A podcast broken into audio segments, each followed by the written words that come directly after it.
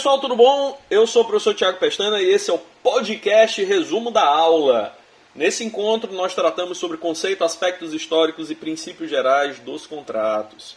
O autor Carlos Roberto Gonçalves estabelece que o contrato é a mais comum e a mais importante fonte de obrigação, gente, em razão das múltiplas formas e inúmeras repercussões dentro do mundo jurídico.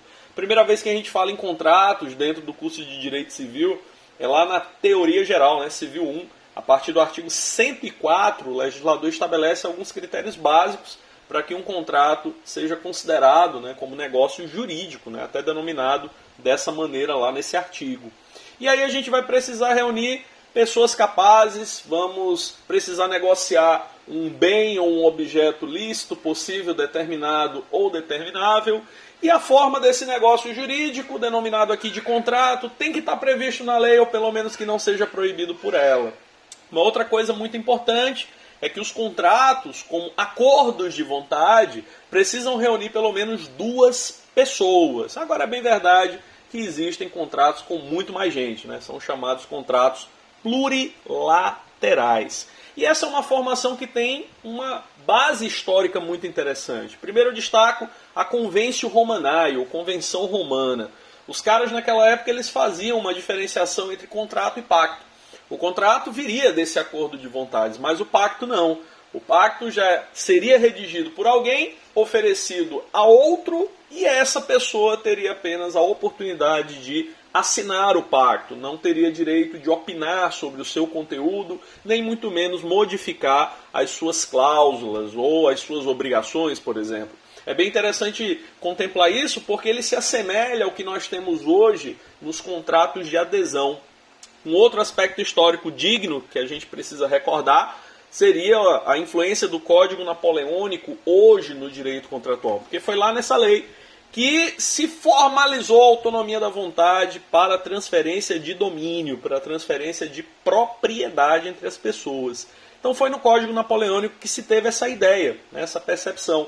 O contrato ele vai servir doravante para que a gente formalize, escreva, estipule, descreva criteriosamente como que o contratante e o contratado, por exemplo, num contrato de compra e venda, ou num contrato de doação, vão fazer essa transferência formalizada de domínio ou de propriedade daquilo que está sendo, está sendo vendido ou daquilo que está sendo doado. E o terceiro marco histórico, né, que é digno aqui de nota nessa primeira abordagem, pessoal, é o período da Segunda Guerra Mundial, especificamente depois que a Segunda Guerra Mundial terminou onde, com o boom da economia das massas, né, percebeu-se a necessidade do Estado intervir em todos os contratos que estavam sendo ali criados como uma forma de adesão.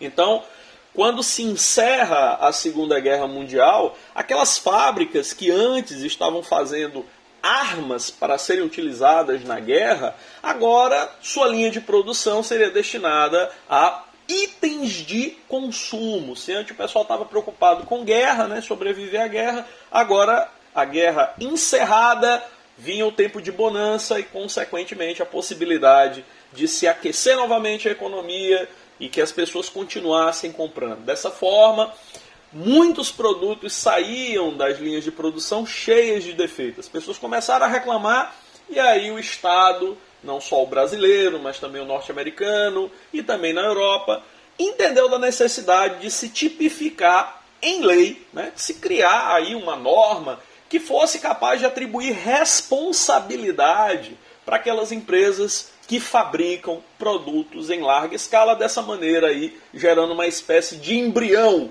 do nosso atual Código de Defesa do Consumidor e todas as proteções que surgem a partir daí. Nós também discutimos neste encontro, pessoal, vários princípios relativos ao direito contratual, como a autonomia da vontade, a supremacia da ordem pública, o consensualismo, a relatividade dos efeitos dos contratos, a obrigatoriedade, o revisionismo e a boa-fé. muitos princípios, todos eles extremamente importantes para esse conteúdo que a gente está começando agora.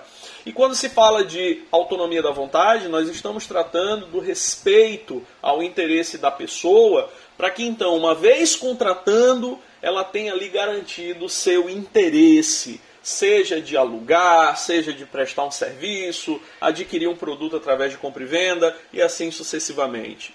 Os contratos, apesar deles serem estudados nessa disciplina em âmbito de direito civil, não se pode perder a noção de que há um interesse maior do que o privado, que é a supremacia da ordem pública, a organização social, e daí esse princípio também é relevante para a teoria geral dos contratos. O contrato, por ser um acordo de vontades, deve ser consensual, não pode ser imposto, hein, gente? Senão aí é defeito de negócio jurídico, a gente vai estar tá falando de coação, a gente vai estar tá falando de um contrato imposto, alguém que não está feliz, não quer contratar, mas se vê obrigado a fazer isso. Então, consensualismo é extremamente importante como princípio. Os contratos, apesar de criarem regras obrigacionais para as partes, muitas das vezes precisam ser relativizados dessa maneira, gerando uma oportunidade para que as pessoas possam renegociar aquilo que foi pactuado inicialmente. Por outro lado, os contratos eles também precisam ser entendidos como forças obrigatórias. Afinal de contas, se não fosse assim, ninguém ia respeitar, né? E é para isso mesmo que existe a obrigatoriedade como princípio contratual. Assinou o contrato, via de regra, você tem que cumprir o que foi ali pactuado exceto em casos muito extremos, onde a parte conseguir provar que não consegue mais suportar aquela carga de obrigação, aí sim a gente torna ele relativo, como eu falei agora há pouco. E isso demanda, não raro, as chamadas revisões contratuais. Por isso o princípio do revisionismo. E daí a gente chega naquele que é o grande princípio, né? o princípio da boa-fé, não só para contratos, mas para todo o direito civil, né, o Código Civil, se funda em um grande tripé de princípios. Né? A boa-fé é, é, se destaca dentre esses princípios porque, de fato, vence a ter uma noção de que o comportamento humano ele deve ser ético, ele deve ser lisonjeiro, a gente deve se comportar sempre tentando levar para as pessoas aquilo que de melhor nós pudermos oferecer, principalmente nos nossos negócios. Né? Já que contrato é manifestação de negócio jurídico, está aí justificada a existência da boa-fé. Né? Então, trate o outro com honestidade, dê as informações necessárias para que a pessoa tenha a plena ciência do que, que ela está se metendo dentro de um determinado contrato. E aí nós colocamos para vocês vários subprincípios. Né? A boa-fé não é compatível, gente, com um comportamento contraditório a boa-fé ela também é capaz de justificar que muitas das vezes a gente celebra um contrato, coloca lá um monte de regras, mas elas não são observadas na prática e as pessoas não reclamam. Quer dizer, aquilo que é pactuado, mas que não é exigido, né? celebramos no contrato, mas na hora de executar o contrato não se exige, acaba sendo suprimido e esse é o subprincípio da suprécio, né? aquilo que se suprime dentro de um contrato. Por outro lado, é, o oposto também ocorre. Muitas das vezes, direitos e obrigações não são disciplinados na sua totalidade no contrato escrito, mas na execução prática do contrato, no dia a dia, no cotidiano, a gente vai fazendo ajustes, vai fazendo as, as adaptações necessárias, e aí vem a figura da surrexio, né? ou seja, mesmo aquelas práticas aqueles comportamentos que não foram combinados lá no contrato escrito, mas que na execução dele estão sendo postos em prática, acabam fazendo parte do acordo. A gente também tem o subprincípio tucoque, ou seja, dentro de um contrato que envolve prestações sucessivas, aquele que não cumpriu sua parte primeiro não pode exigir o cumprimento da parte que viria depois dele. Por exemplo, dentro do contrato de compra e venda, comumente se espera que primeiro o comprador realize o pagamento e depois o vendedor entregue aquela coisa que foi comprada, não é verdade? Então, esse é um princípio também muito importante. Por fim, nós apresentamos para vocês o princípio duty to mitigate loss, né? a expressão inglesa que significa o dever que nós temos de mitigar reduzir, evitar, eliminar os nossos próprios prejuízos. nós, como contratantes, temos essa obrigação.